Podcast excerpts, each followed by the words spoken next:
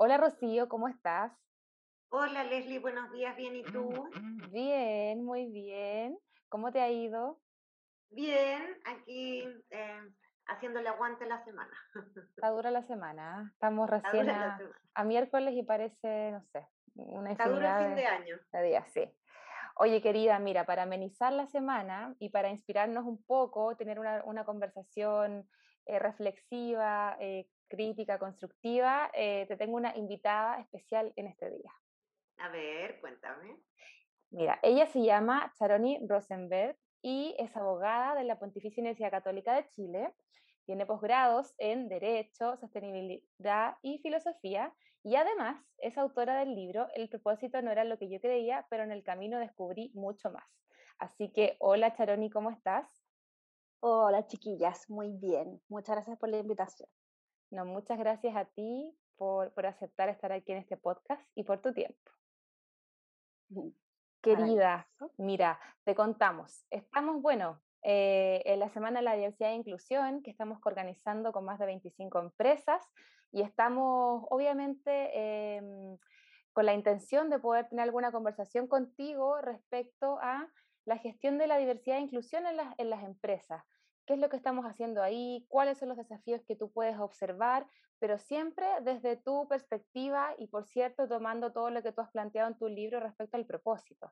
Así que para entrar ya de lleno en la conversación y sin preámbulos, eh, quisiera saber cómo lo ves tú, cómo, cómo desde lo que planteas del propósito estás viendo la gestión de la diversidad e inclusión. Mira, vamos a separarlo por dos partes. Y, y primero me encanta relacionar el propósito con este tema de la diversidad y la inclusión.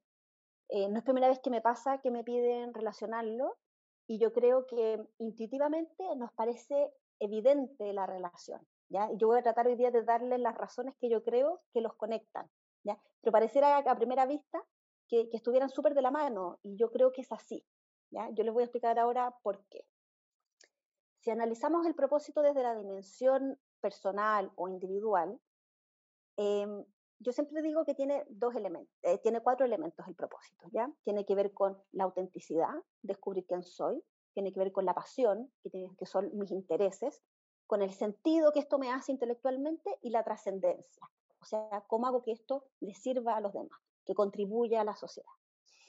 Y a, se entienden, ¿no es cierto?, los conceptos, pero si yo hago doble clic en cada uno, ¿ya? y por ejemplo yo agarro la pasión, que genera mucha confusión, porque uno de repente dice, yo cuando trabajo con propósito o tengo un trabajo con propósito, tiene que ser algo que me encante hacer.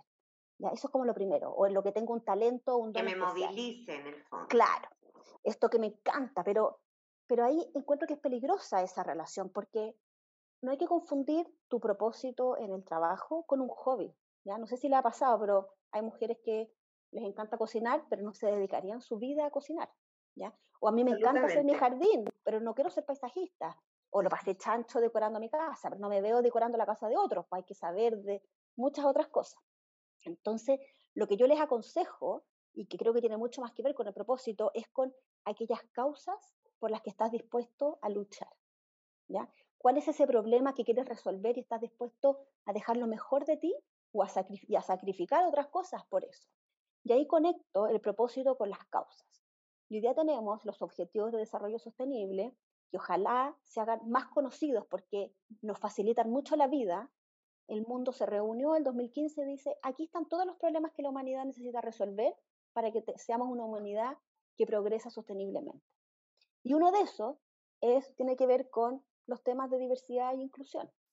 Y el tema de género, el, también está el tema de los, de los migrantes, la integración cultural. De hecho, están en más de uno de ese, los podríamos ir mirando. ¿ya? Ahí hay un gran problema hoy día de la sociedad y que tiene que ver con los desafíos que la globalización nos ha impuesto, que uno los pueden ver como algo, cuando yo digo problema, no lo vean desde la connotación negativa necesariamente, sino como un desafío. ¿ya?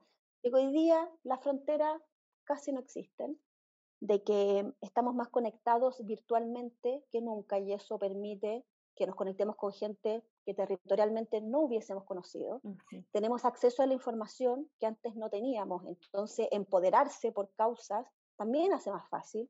¿ya? Vemos que empiezan estos movimientos en otras partes del mundo como pasó en, en, Chile también, el movimiento cuando partió en Chile contagió a otros países, ¿ya? que fue impresionante. Entonces, más que esa cosa que te gusta, porque los gustos pueden ir cambiando y, capaz que uno los quiere dejar como una actividad complementaria en la vida, el paisajismo, etcétera, cuando pensamos cuáles son esas causas que en verdad nos motivan, la gran mayoría de los jóvenes hoy día tienen dos causas, el cambio climático o el tema ambiental en general y el tema de la diversidad y la inclusión. Entonces, ahí está la primera gran conexión del propósito con tu dimensión personal. Y es power, porque cuando uno de verdad cree en esto y el valor de respetarse, porque no es tolerarse ya, este discurso de que yo tolero al otro y no le hago daño, no. Esto se trata de proactivamente valorarnos y vernos y reconocernos en la diversidad porque eso nos enriquece a todos. De hecho, yo en mi libro, en una parte cuento de que para mí la diversidad, la interculturalidad religiosa, eh, de, de, nacionalidades, para mí siempre fue un tema porque de chica me tocó vivir afuera, porque soy judía, entonces siempre me sentí una minoría. Eh, en Chile, bueno, y en todo, en todo el mundo, salvo en Israel, somos una minoría. Eh, siempre, siempre fue un tema. Y por eso los proyectos últimos que he diseñado tienen que ver eh, con, con, el tema del refugio y, y ayudando gente totalmente distinta, árabes, gente de la guerra, fueron sirios en su momento, haitianos, después llegaron los venezolanos, ahora son afganos.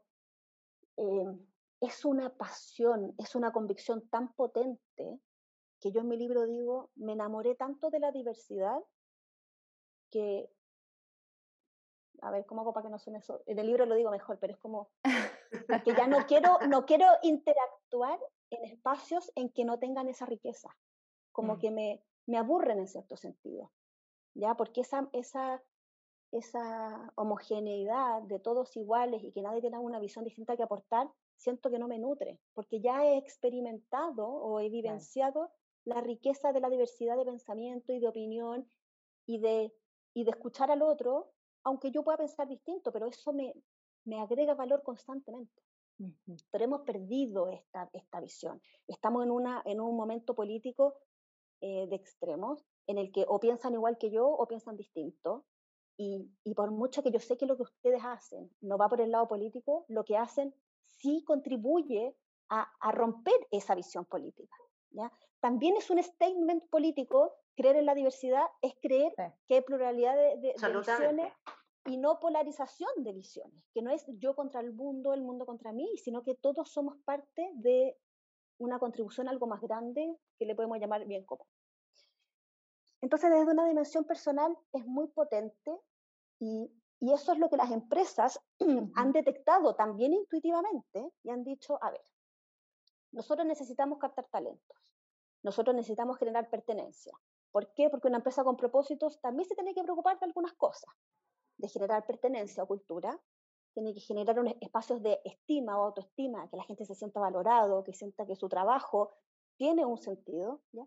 Después de autorrealización, que somos mejores, que nos capacitamos, que estamos progresando, que estamos creciendo, y no necesariamente crecer de que me asciendan o me suban el sueldo, que es la cosa lineal que nos enseñaron que era la forma de crecer. No, están en proyectos distintos, relacionarnos con distinta gente, interactuar en equipo, eh, aprender cosas distintas, hablábamos antes de partir de que eh, la carrera que estudiamos no define lo que vamos a hacer toda la vida, entonces también la oportunidad de estudiar otras cosas, de, de, de no hacer siempre lo mismo, también son cosas que los jóvenes hoy día están buscando y que necesitan para su autorrealización. Y finalmente, la trascendencia, que es el gran elemento del propósito, ya mm. también a, a la dimensión eh, personal, que tiene que ver con contribuir a algo más grande que nosotros mismos, tiene que ver con servir, tiene que ver con el amor, con la entrega, mucho más que con lo que uno recibe. Entonces, ¿qué es lo que han hecho las empresas? Dicen, bueno, la mayoría de las empresas tienen su, partieron antes de que esto del propósito fuera un boom, ¿ya? Uh -huh. Hay, y tienen que reinventarse desde el propósito. Entonces, bueno, tenemos empresas como Notco o Betterfly que tienen el propósito en su ADN, o sea, su modelo de negocio viene con propósito y van a resolver un problema con su negocio. Pero ¿qué pasa con empresas tradicionales que venden alimentos, que construyen muebles, que son, o que son inmobiliarias, las, las mineras, las típicas industrias tradicionales que, que, en su minuto e, empezaron, eh, empezaron a existir por un tema de acceso, de generar mercado, de generar trabajo, y ahora dicen, bueno, ¿cómo hacemos para conectarnos con la gente? Tenemos que adoptar una causa. Y la causa son los temas ambientales, los temas de diversidad e inclusión, la, la desigualdad. De ahí es donde se genera esa conversación en que la empresa y sus colaboradores empiezan a hablar un lenguaje común más allá de cómo maximizamos las utilidades de la empresa, toda la facturación. Y eso genera un punto de encuentro en el que se genera una pertenencia y una cultura exquisita. ¿ya? Pero no es fácil de lograrlo en la práctica. ¿Por qué? Porque del discurso al hecho hay un trecho enorme. Exacto, exacto. Que, muchas veces ese es el gran, la gran Ese es el gran, exacto. ¿Ya? Entonces, ¿cuál es mi miedo? Y es mi gran lucha personal hoy día, que el propósito, en este caso llevado a la causa de la diversidad, no sea un eslogan, un eslogan o una campaña publicitaria mm. del momento. ¿ya? Y que nos farriemos como sociedad la oportunidad de realmente generar cambios profundos que nos hagan ser mejores personas, mejores empresas y una mejor sociedad. Mm. Y tenemos grandes aliados, porque ustedes, los jóvenes, tienen esa sensibilidad, ese radar de la autenticidad. Muchas gracias. Son jóvenes, chiquillas, siempre jóvenes. Pero ustedes tienen ese radar de la autenticidad súper activado y cachan al tiro cuando esta cuestión es greenwashing o pinkwashing o todos los colores de washing o es genuino. ¿ya? Entonces, si las empresas que me están escuchando, me están escuchando porque quieren hacer las cosas bien, mis consejos son estos. Si realmente se van a abanderar con la causa de la diversidad, es una muy buena elección. ¿Por qué? Porque va a convocar a todos sus colaboradores. Nadie se queda fuera de esta causa. A todos les importa. ¿ya? Eso es lo bueno de esta causa. La mismo que el cambio climático. A todo el mundo le importa si el universo se va a acabar, el mundo se va a acabar o no. Todos vivimos en el mundo. Cuando las empresas eligen causas más de nicho, salvar a las ballenas, no sé, cualquier otra, convocan menos. Entonces, elegir la diversidad es una buena elección, porque no hay nadie que se va a quedar fuera de esto. ¿ya? Pero ¿cómo le damos vida una vez que la vida hay que darla para adentro? La vida no se trata de hacer campañas publicitarias o vender los productos con ese enfoque. ¿ya? Se trata de que tu gente te crea realmente que tú, que tú crees en esto. Entonces, ¿desde dónde se parte? Se parte desde el liderazgo. Lo siento, señor CEO, si usted quiere llevar esta causa a su empresa, tiene que hablar de esto. Se tiene que instruir, tiene que saber de qué está hablando y tiene que entender que la diversidad tiene distintas dimensiones que tiene distintos grados de profundidad y que no se trata de tolerar y vivir en la meritocracia, que probablemente fue el discurso que prevaleció por algunas décadas. Entonces yo ya estoy hasta, hasta acá de escuchar, pero nosotros acá respetamos a todo el mundo. Entonces somos una empresa diversa, ¿ya? Y aquí va a ascender el que sea mejor. Ya, esa cuestión ya no es suficiente. Yo sé que tiene las mejores intenciones y que no me lo dice ni para burlarse, ni mucho menos. Eso es lo que a él le dijeron o a ella le dijeron toda la vida, que era lo justo y necesario.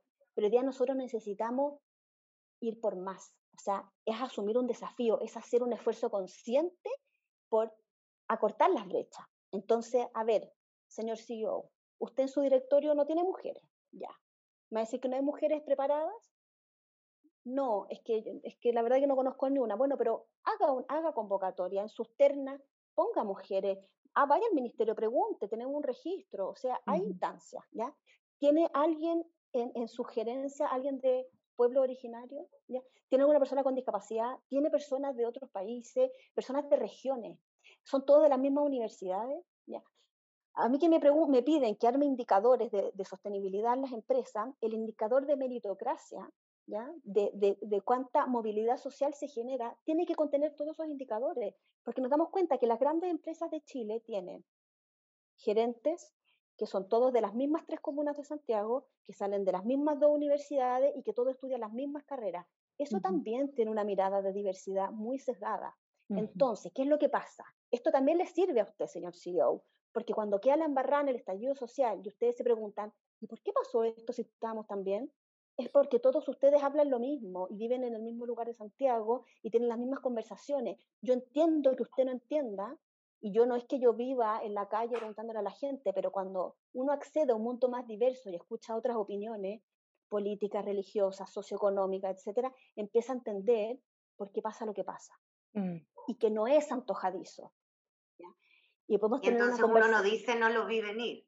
No lo vi venir. En verdad tuvo la capacidad de verlo con anticipación. Exacto. Entonces, ¿qué me va a decir el señor CEO? Bueno, pero si yo hubiese visto y me hubiese prevenido, igual soy una empresa, soy chico. ¿Qué, qué injerencia puedo tener yo en la sociedad toda, que es mucho más?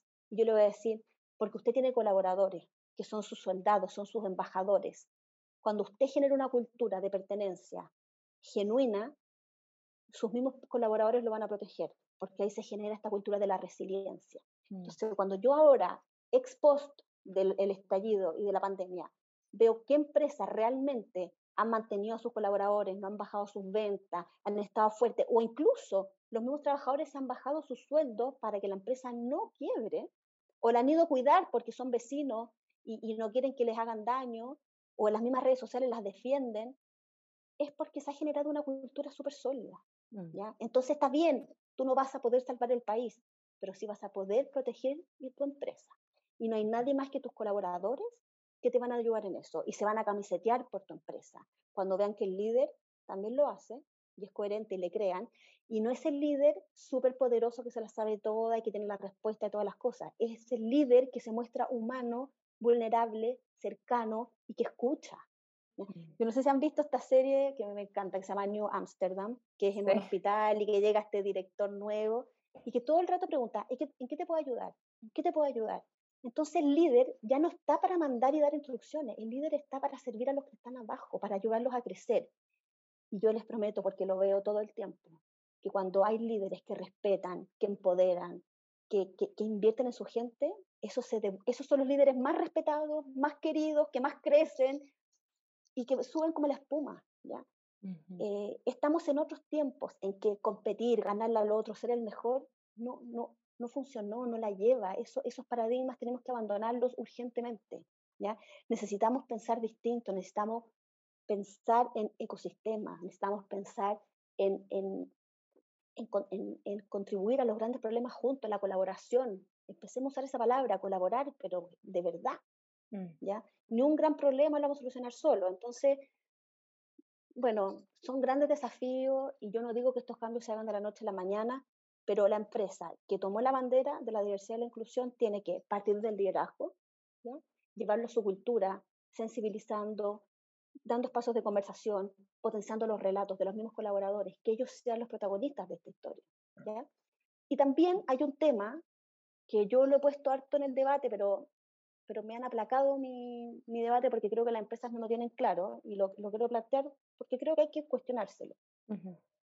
¿Cuál es el rol de la empresa en los temas de debate público. ¿Se tiene que meter o no se tiene que meter? Por ejemplo, cuando se estuvo debatiendo hace un par de meses la ley de, eh, de, matrimonio homosexual, salió una declaración de la AmCham en que muchas empresas firmaron que, que, ellos apoyaban que se diera esta ley. Eso generó distintas opiniones. Primero, firmaron empresas que nunca habían hecho nada de diversidad adentro, ¿ya? Greenwashing total, ¿ya? Entonces, evitemos esas cosas, no hablemos para afuera ni hagamos activismo para afuera cuando la cuestión no, se ha hecho para adentro. ¿ya? Después habían otras que habían hecho mucho para adentro, pero no la firmaron porque dijeron, la verdad que nosotros no hacemos activismo, nosotros regulamos nuestro fondo y lo hacemos súper bien. Perfecto, yo entiendo esa lógica, pero tú al no firmar también das una estás mandando un mensaje. Marcas una posición, Marcas una, exacto. Entonces yo lo que les aconsejé en ese minuto fue al menos comunica internamente que tú estás a favor de la ley, pero que no haces declaraciones públicas y que sea tu política. Y sé consecuente con tu política. Entonces no te pronuncies de nada. Cuando salgan después los candidatos presidenciales a dar sus propuestas económicas o de impuestos, tampoco salgas a hablar. Mm. ¿Ya? No, o sea, ya, o hablamos de las cosas. Coherencia en todo. exacto. ¿ya? Eh, hay otra postura que dice, bueno, hablemos de las causas que, que hemos declarado en nuestra estrategia, en nuestra política, que son nuestros temas y en los otros no, que me parece que es sano, porque tampoco podemos hablar de todo. Ya imagínense si todas las empresas empiezan a hablar de cualquier tema, ya tampoco saben de todo las empresas. Eh, entonces, ¿por qué planteo este tema? Porque va a empezar a pasar cada vez más que la legitimidad social, lo que demanda la sociedad, es que las empresas se pronuncien y tengan sus valores claros. Eh, y eso va a hacer que, tenga, que tengan que tener posturas. Entonces, ¿qué les recomiendo? Que esta política de diversidad e inclusión, que es un papel que hoy día no sirve para nada y que nadie mira, démosle valor. Pongamos realmente que, que, sea algo que nos salvaguarde el día de mañana ante estas cosas. ¿Nos vamos a pronunciar públicamente? Sí, no, en qué casos. Vamos la diversidad es muy amplia sobre cuál es realmente de la diversidad, en qué nos vamos a abocar, porque no podemos tomar todas las causas. ¿ya? Obvio, hay, hay, organizaciones que no pueden gestionar todas las dimensiones de la diversidad. Y me parece perfecto que elija. Hay muchas que dicen, yo quiero tercera edad, maravilloso. Nadie está pescando hoy día el tema de tercera edad, que es un tremendo tema. Hay una fuerza laboral ahí que se está perdiendo. O, o, el tema de los pueblos originarios es que yo quiero contratar un cierto porcentaje, no hay ni una ley que te lo exija. Entonces no nos quedemos solamente en género y, y en temas de discapacidad, ¿ya? Y elijamos lo que creemos que más se adecua a quienes somos. Pero ese ejercicio también hay que hacerlo con la misma gente de la empresa. Ahí vamos a sacar muchas más luces que si se hace bajo cuatro paredes en un directorio. Em, entonces, estas políticas de diversidad tienen que tener un valor. o sea, empecemos a usarla y, y, generar este debate. Y al final, ¿qué me gustaría a mí? Que, ¿Cuál para mí es, es este mundo ideal de que las empresas tienen una declaración de propósito y tienen una declaración de valor? ¿Qué, ¿Qué es lo que deberían en la práctica ¿Para qué debieran servir? Debieran ser como reflejar la identidad de las empresas, para que las personas realmente sepan con quién se están relacionando y tomar decisiones. Quiero trabajar acá, quiero consumirlo de acá, pero ahora hoy día uno ve y todas las empresas tienen los mismos valores. Soy transparente, soy sostenible, eh, diversidad y cultura saludable. Y tú decís, me estás hueveando, perdón mi, inglés, pero... No, el chilenismo, dale nomás. ¿Cachai? Pero esto no es verdad, esto es lo que te gustaría hacer. ¿Ya? O esto es lo que se ve bien que tú seas. Pero ¿por qué no, no, indagamos realmente? Decimos, ¿sabes qué más? En nuestra empresa nosotros somos género, entonces la gente que entre y si quiere el tema LGBT, que sepa, ¿sabes qué más? Esta no es la empresa. Acá no va a ser fuerte este tema. Obviamente que se va, el respetar es un desde. O sea, no me digáis que eres LGBTQ porque respetáis a las personas. ¿Ya? Les vas a dar los mismos beneficios que a, a, los otros cuando se casen, cuando tengan hijos, etcétera. ¿Están tus políticas todo eso? Realmente los va a hacer sentir iguales, van a poder expresarse, vestirse iguales, eh, los relatos de su vida personal las van a poder contar iguales. Entonces, eh, seamos más genuinos porque beneficia, nos beneficia a uno, dejemos ese cinismo tan típico del no que, de que, porque no queremos quedar mal con nadie y queremos ser aceptados por todos, porque estratégicamente creemos que así podemos acceder a un mercado más grande. Pero yo les digo que los consumidores y los colaboradores van a elegir y van a querer acceder a esa información y cuando no esté disponible va a ser como si no, no, tienen, no, no existe. Es como que no tienes identidad. Y esos productos, yo ya comprar por comprar, cada vez uno compra, ya consume menos. Entonces, yo, miren, cada la compra inteligente, informada.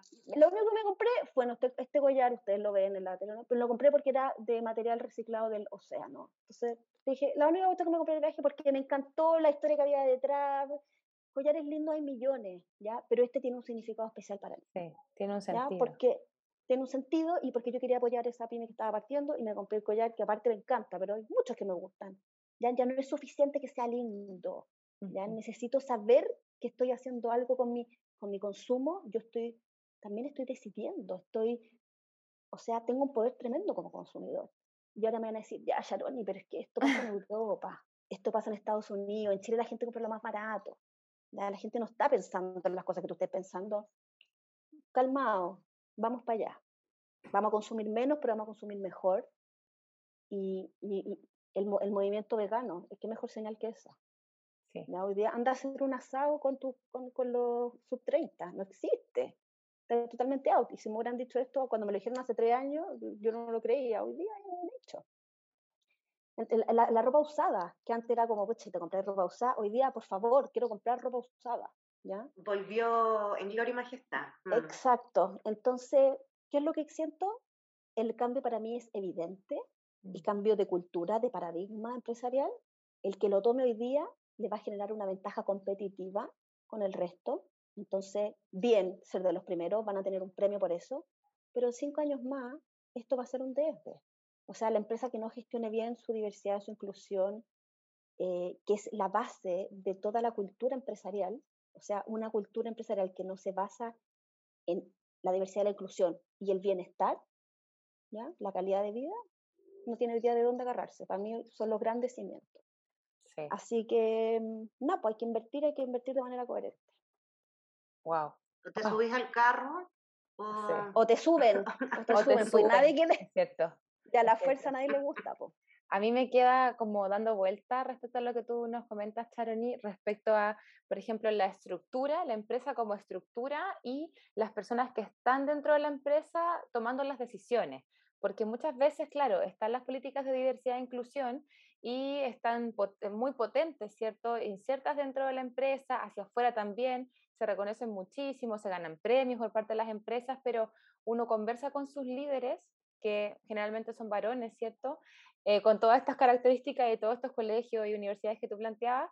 Eh, muy endogámico. Exacto, y no ves que, que, los valores o que esa política de diversidad e inclusión se encarne en aquello. Entonces está como disociado eh, la causa de la compañía con la causa de las y los líderes. Entonces yo te quiero preguntar ahí también cómo podemos hacer que estas personas puedan encontrar sus causas o puedan encontrar sentido en las causas que la empresa está empujando, porque finalmente ahí debería haber un match para que tenga mayor coherencia y más fuerza eh, el empuje en cuanto a diversidad e inclusión, pero en muchos casos no se da. Entonces ahí a mí me queda la duda como, ¿qué hacemos para que estas personas, que son un grupo súper selecto, eh, que tiene gran poder de decisión dentro de las empresas, que son los que mueven finalmente los hilos dentro de la compañía, ¿cómo hacemos para que esas personas puedan encontrar sus causas? Lo que pasa es que acá se genera un conflicto de intereses, porque tú le estás pidiendo a los que tienen el poder que en cierta forma renuncien a una situación que es súper cómoda, mm. ¿ya? Porque al final no gestionar la diversidad y la inclusión hace perpetuar la situación de privilegio para muchos, ¿ya? Son los mismos. Tú sabes que tus hijos van a tener mejores condiciones de competencia y al final tenemos algo eh, darwiniano de la supervivencia y de, eso incorporado. ¿ya? Entonces, el cambio es muy profundo. Ya es entender de que no estamos perdiendo algo, estamos haciendo una estamos cambiando un bien por otro. O sea, yo cedo un poco de poder o de situación de privilegio por una sociedad que es más equitativa y justa con todos los otros privilegios que eso contrae. O sea, para vivir encerrado en una casa súper linda, pero que no tengo, me muero de miedo de salir porque me pueden asaltar o porque me da pena ver que afuera la gente vive en un campamento, etcétera, tampoco sé si es tan bacán vivir así. ¿ya? Creo que no. Pero esto ha pasado en la historia. Siempre ha sido así y, y, y se ve como una renuncia de poder. Entonces, ahí es cuando las políticas de las empresas multinacionales y todo se ponen más estrictas porque tienen que forzar estos cambios. Y ahí, por ejemplo, vemos el tema de las ternas. Para cada ascenso tiene que haber una mujer, o los currículums ciegos. O tenemos que eh, generar en las prácticas, también he visto las empresas, tienen que contratar un porcentaje de estos, de estos niños que vienen de colegios vulnerables y que tengan que hacer carrera allá adentro. Em, entonces, todas estas cosas van presionando, pero yo creo que, y quizá es un poco el camino que, después de darme varias vueltas, los directorios quieren que uno les vaya a hacer como el business case, de decir, mira, ser diverso es más rentable. Mm. Y tenemos muchos estudios que demuestran que esta cuestión es así. Y es obvio, porque la, ya yo lo encuentro obvio. Yo quiero ir más, más allá. Yo quiero decirte, para mí la diversidad es un deber moral y, y tiene que ver con una transformación personal. Entonces, ¿por qué yo escribí mi libro de propósito de personas antes que el de empresas, siendo que yo en realidad iba a escribir para las empresas? Porque creo que necesitamos una transformación a nivel personal de vernos, sentirnos y relacionarnos de manera distinta. Y en esa transformación profunda, que, que no es fácil y que, y que la empresa puede decir, bueno, pero yo por qué tengo que participar en este proceso de transformación de las personas? Esto tendrían que venir de su casa, o de su educación, haberlos hecho mejores personas con valores y principios. Bueno, lamentablemente el colegio no nos enseñó esto. La publicidad, eh, las redes sociales, etcétera, nos están mostrando una vida o una forma de felicidad hedónica que es superficial, materialista, consumista, competitiva. Entonces la empresa, si quiere ser más productiva y beneficiarse de sus trabajadores, tiene que invertir también en ese lado de los trabajadores. Y invertir en autoconocimiento, en reflexión. Y yo le llamo propósito, porque al final es súper accesible, esa palabra es cercana, pero cuando yo hago propósito personal, lo único que hago es entrar en esa fibra emocional y sensible de las personas para que entendamos que cuando obramos desde ahí, somos mejores personas y somos más felices y andamos mejor por la vida. Entonces, cuando llega alguien que lo tiene todo y tiene una crisis existencial, es que, guachito, estáis haciendo las cosas mal, estáis viviendo para afuera, no estáis viviendo para adentro. Y qué bueno, porque es como que tuviéramos una alarma interior que nos hace balancear. Llámale alma, corazón, lo que sea, lo que no se ve, que es el problema. Que todo esto que yo les hablo, eh, que podemos decirle al mundo moral o espiritual, que no se ve, no queremos invertir porque no se ve. Pero cuando la transformación se genera desde ahí, todo lo demás fluye naturalmente. Mm. Yo, para serles honesta, he perdido un poco la esperanza eh, con algunas, con las generaciones mayores, no porque sean malas personas, ni mucho menos. Creo que una, los baby boomers es una generación de mucho esfuerzo. Sus papás estuvieron en alguna guerra donde no había acceso a muchas cosas, donde crecer y el progreso económico significaba tener que comer, tener un techo. Y ellos lo único que querían era darle seguridad a sus hijos de que no pasaran la escasez que ellos tuvieron que pasar o sus papás les contaron. Producir para sobrevivir. Sí, exacto. ¿ya? Y eso funcionó y la economía fue pensada para esa etapa. Pero hagamos el corte con la pandemia, justo 2020, ¿ya? y todos los paradigmas del propósito, del rol de la empresa, empezaron en 2017, o sea, todo calza en los timings.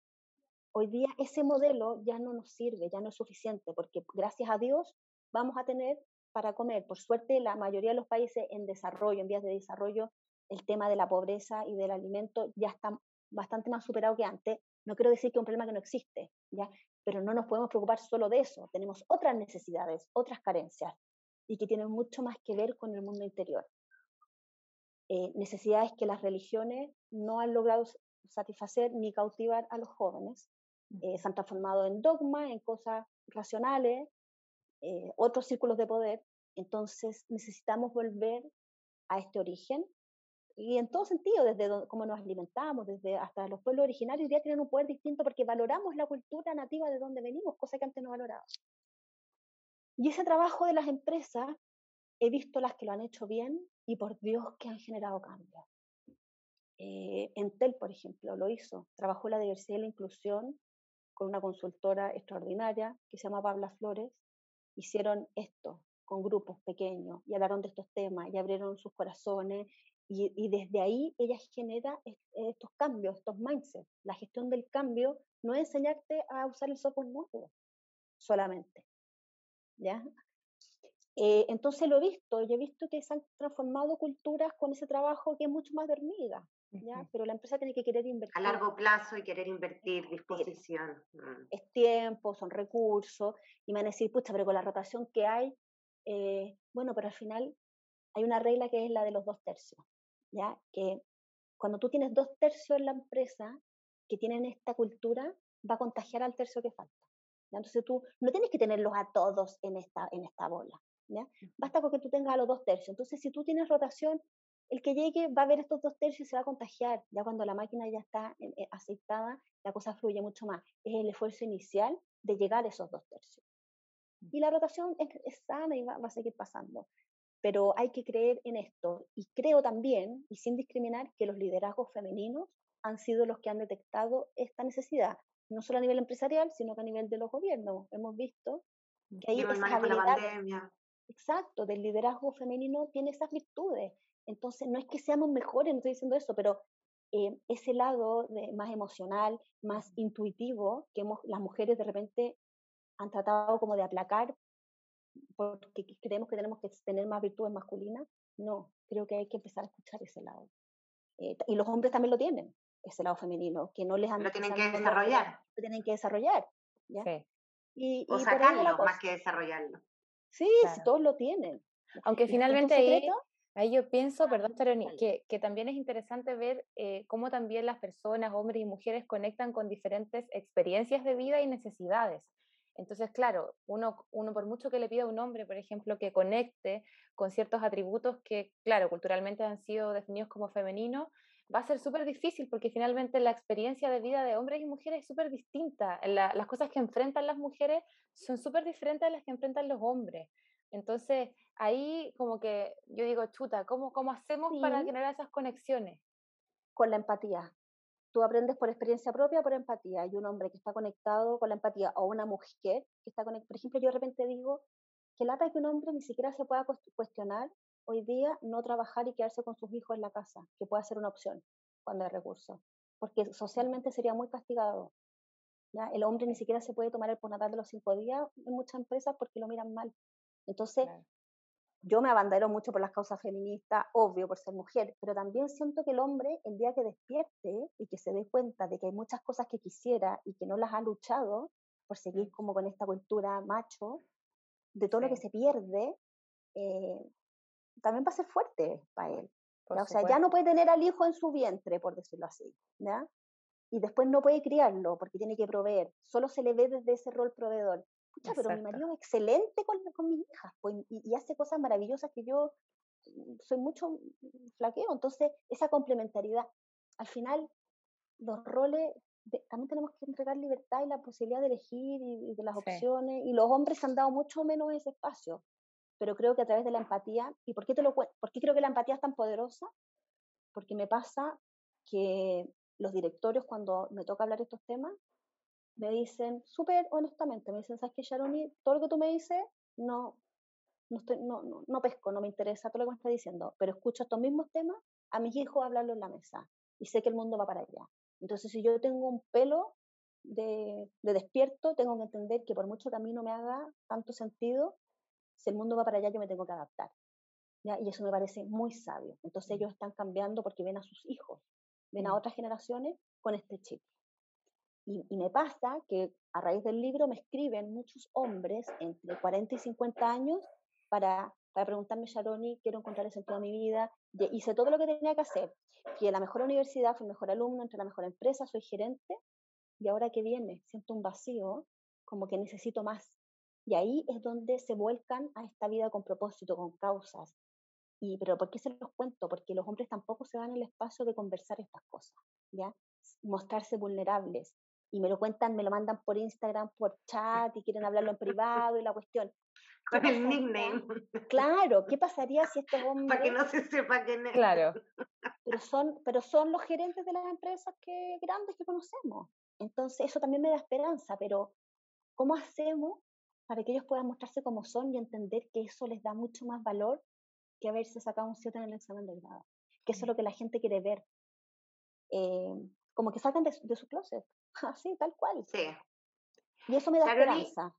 ¿Mm? En, en, esa línea, eh, agarrándome de la empatía en el fondo, em, me gustaría eh, preguntarte, bueno, algo que conversamos nosotras antes de partir, pero además porque tú lo tienes em, mencionado dentro de, tus reconocimientos, em, que tiene que ver con, eh, fuiste elegida, premiada, reconocida eh, por el proyecto de Chile Incluye. Em, y e, este proyecto tiene un propósito también, que en el fondo es lo que me gustaría que desarrolláramos un poco y que conectáramos con lo que hablamos al principio de, de poder generar espacios y contribuir em, de manera importante eh, al, desarrollo eh, y a la integración multicultural, eh, a los refugiados, a los migrantes y a lo que significa en el fondo poder gestionar desde espacios tal vez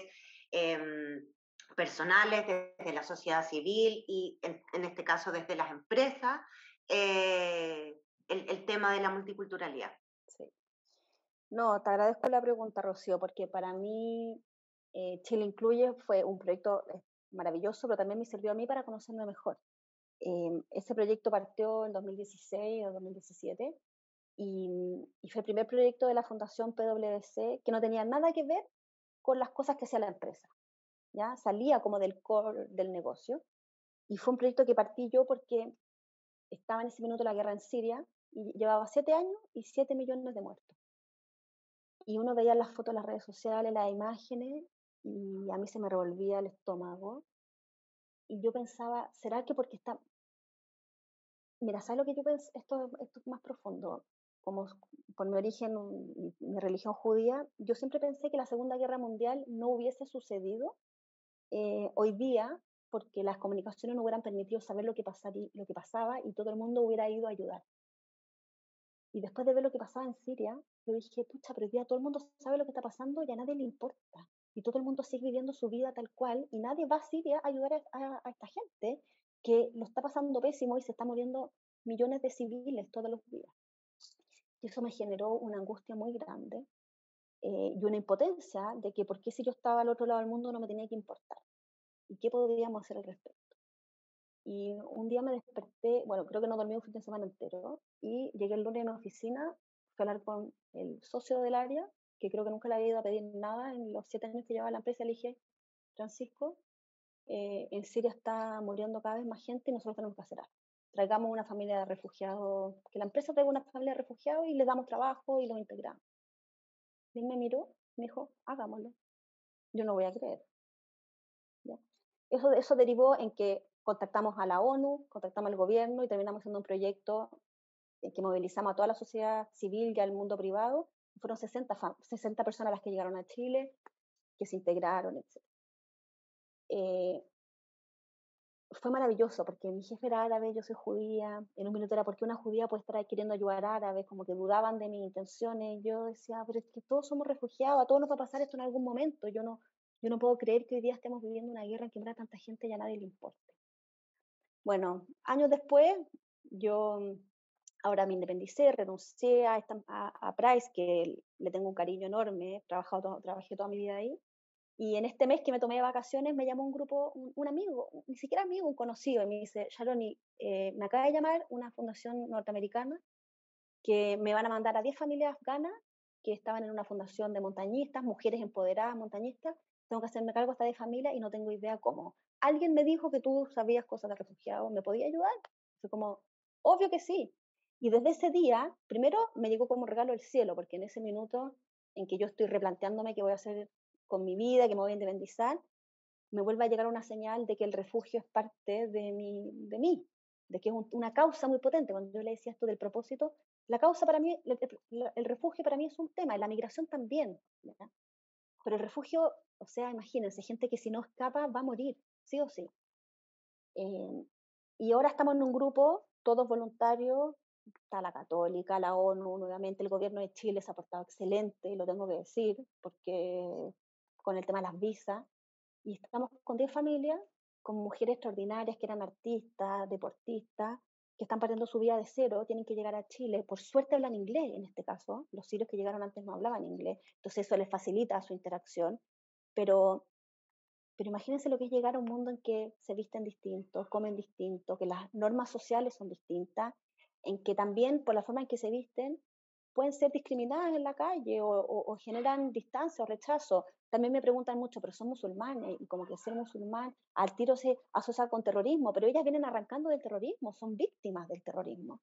Entonces, todos estos prejuicios, les cuento esta historia porque finalmente los prejuicios, si yo me hubiera dejado llevar por el prejuicio, nunca hubiese participado en el proyecto de Siria. No, estaría participando en este proyecto de Afganistán, que son cosas que me llenan el espíritu profundamente y he hecho grandes amigos, yo les llamo amigos de propósito. Cada vez que por un proyecto conozco gente maravillosa, pasan a ser mis amigos de propósito, porque tenemos algo tan, tan power en común, ese propósito, que todas las otras diferencias desaparecen. Y eso es lo más lindo de esto. Y ustedes lo tienen que haber vivido, de que a pesar de que ustedes están trabajando en diversidad, cuando la causa de la diversidad es tan power, todas las diferencias parece que dan lo mismo. Entonces, como que la diversidad deja de es como irónico, ¿no es cierto? Sí. Estamos reconociendo las diferencias, pero como las diferencias ya no importan. ¿ya? Y de hecho, yo he llegado a la conclusión, que al final es súper obvia, de que las religiones eh, nos confundieron porque, en cierta forma, todas trataron de interpretar la vida espiritual de una manera distinta y racional para poder llegar a la gente. Pero si uno indaga en las raíces místicas y más antiguas de las religiones, son todas muy, pero muy parecidas. El judaísmo, el islam, el, cristianismo, todas muy parecidas, y que después se malinterpretaron, se manipularon. Y hoy día es lo que más divide a la gente, las religiones. Mm. Pero en verdad, todas tienen las mismas raíces. Entonces, cuando uno realmente estudia las religiones, se da cuenta que todos pensamos lo mismo y creemos lo mismo y estamos rezando lo mismo, pero como es en distintos idiomas no nos damos cuenta, pero son las mismas palabras. Entonces, eh, mientras más reconocemos esas diferencias, más iguales somos. Hay algo ahí que nos une. Mm. Entonces, la diversidad ahora, quizás nunca la había visto tan claro como ahora, pero La diversidad es una forma, por eso es tan power para generar pertenencia en las empresas, porque la diversidad nos une a todos, en cierta forma, ¿ya? Y hace que todo lo otro sea superficial y significante, como que te permite conocerte desde lo más genuino. Y esas conexiones son muy profundas, duran, enriquecen. Eh, entonces, ¿qué más sólido que, que una empresa construya sobre eso? Así que, bueno, ahora ya que me dieron la pasada, les vamos a pedir apoyo con esta mujer. para allá iba yo. ¿qué, podemos hacer o cómo convocamos a las empresas que están participando esta semana? Eh, si es que hay alguna que esté interesada eh, y vea en esto un propósito, que pueda en el fondo apoyar a estas familias, a, este, eh, a este proyecto. Sí, a este grupo. Son, mira, son 10 eh, son 10 familias, la idea es que por lo menos uno de los padres de familia, mujer o el hombre, cualquiera de los dos, trabaje para que puedan subsistir. Hoy día estamos viendo cómo juntar la plata para los gastos diarios, etcétera, pero yo estoy convencida que hasta, hasta que los refugiados no encuentran trabajo, no se integran realmente, porque ahí es donde aprenden el idioma, donde conocen la cultura, etcétera. Entonces, ¿dónde está realmente el aporte de las empresas dando trabajo a personas que van a tener algunas barreras para partir? Ya el tema del idioma, el tema cultural, etcétera. Nosotros en Price, en su minuto, integramos a, una familia que trabajó hasta la pandemia, dos años, y, no es que nosotros queríamos una familia de contadores, obviamente, pero no había ni un contador. Y, indagamos qué era lo que eran buenos, qué era lo que querían hacer. Ellos querían tener una cafetería. hicieron su cafetería, se llamó Sabores Migrantes, hicimos la franquicia, etcétera, y generó un clima en la empresa espectacular, maravilloso. Entonces, eh, fue una acción súper chiquitita que hizo muy visible el valor de la diversidad. Hay algunos que son, hay muchos artistas, imagínense una empresa que quiera pintar un mural que represente la realidad del refugio, esa, eso ya sería un tremendo avance, o donar horas, o conocer las historias de estas mujeres quieren contar lo que han vivido, contarlo para que no se repita, para, para empoderar a las mujeres. Todo sirve, todo suma. En la integración todo sirve.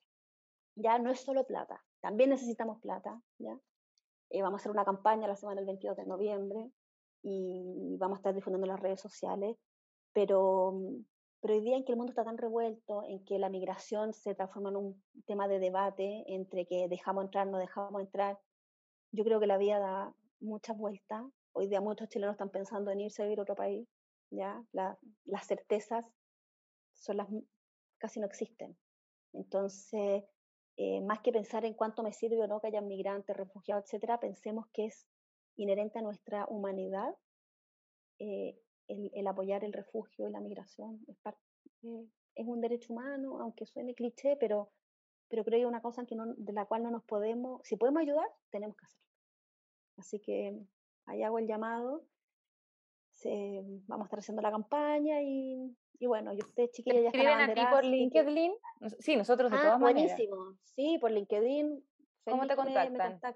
Y también tenemos una página que se llama montañistasafganas.com. Perfecto. Que ahí están las historias para que vean quiénes son.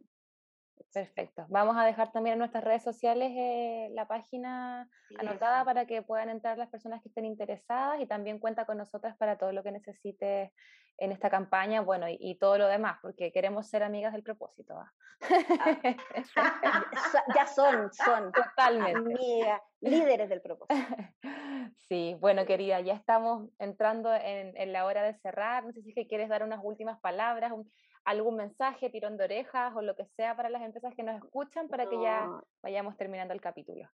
No, yo yo pelo a las empresas, les tiro las orejas y todo, pero porque creo en el poder profundo que tienen las empresas para cambiar el mundo, ¿ya? No son los estados, tampoco son las fundaciones, porque son muy chiquititas, aunque son maravillosas, ¿ya? Son las empresas las que van a cambiar el mundo.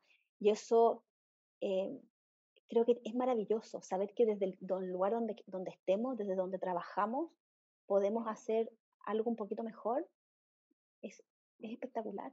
Todos tenemos el poder de hacer, de aportar nuestro granito de arena. Entonces, con cosas chiquititas, ¿ya? Si no, no, no tenemos todos que, que, estar en la ONU para salvar el mundo y, y, aprovechemos esta instancia entonces para hacer actos genuinos, desde el coordinador de la empresa que lo gestionó, que está haciendo un gran labor, hasta las que van a las charlas y el CEO que quizás es la primera vez que va a escuchar sobre esto. Tomémoslo en serio. Creo que, es un precioso punto de partida. Maravilloso. Gracias. No, muchas, muchas gracias, Sharon, por, por tu tiempo, por, em, por hablarnos em, de esto del propósito, que finalmente eh, yo igual me sentí un poco identificada con esos hombres que te escribían. no, porque me he visto ahí, me he visto ahí en algún minuto decir, chucha, ¿para dónde voy? Em, ¿qué, ¿qué, se hace ahora? Y mm, eh, poder encontrar eso que, que a, eh, a, una la mueve y en el fondo es lo que, lo que te hace seguir avanzando eh, y con lo que sientes que aportas, lo que tú decís, da lo mismo en el espacio donde uno esté, pero poder contribuir y sentir que eh, efectivamente se, se, está impactando positivamente en la calidad de vida de las personas que trabajan con nosotras eh, y, en, y, en, generar, eh, nosotras con la Leslie siempre hablamos de esto que tiene que ver con un tema de justicia social. O sea, para mí la, la generar el, la inclusión es el, el, fin último, que es, es un acto de justicia. Entonces, eh, poder aportar en eso em, siempre es bueno, siempre es bueno, muy gratificante. Así que nada, muchísimas gracias por tu tiempo, por tus palabras, yo quedé feliz. Qué bueno, muy, muy, muy, motivada hoy día. Ay, ya va. Bueno, entonces nos vamos toda ahora a cambiar el mundo, de a poquito, uno por uno. Y bueno, ha sido un placer conocerla, chiquilla. Espero que nos vayamos encontrando cada vez más seguido. Y precioso el proyecto. Les va Buenísimo. Les va a ir muy bien. Buenísimo, querida. Entonces, vamos a estar compartiendo el, el, capítulo en la semana del 8, vamos a estar ahí compartiendo la campaña del 22 y bueno, dejamos a todas las personas que nos escuchan a que nos puedan seguir en redes sociales, estamos en LinkedIn, Facebook, en Instagram y nos pueden escuchar, bueno, en todas las plataformas digitales. Así que les enviamos un abrazo y que estén muy bien. Chao, chao.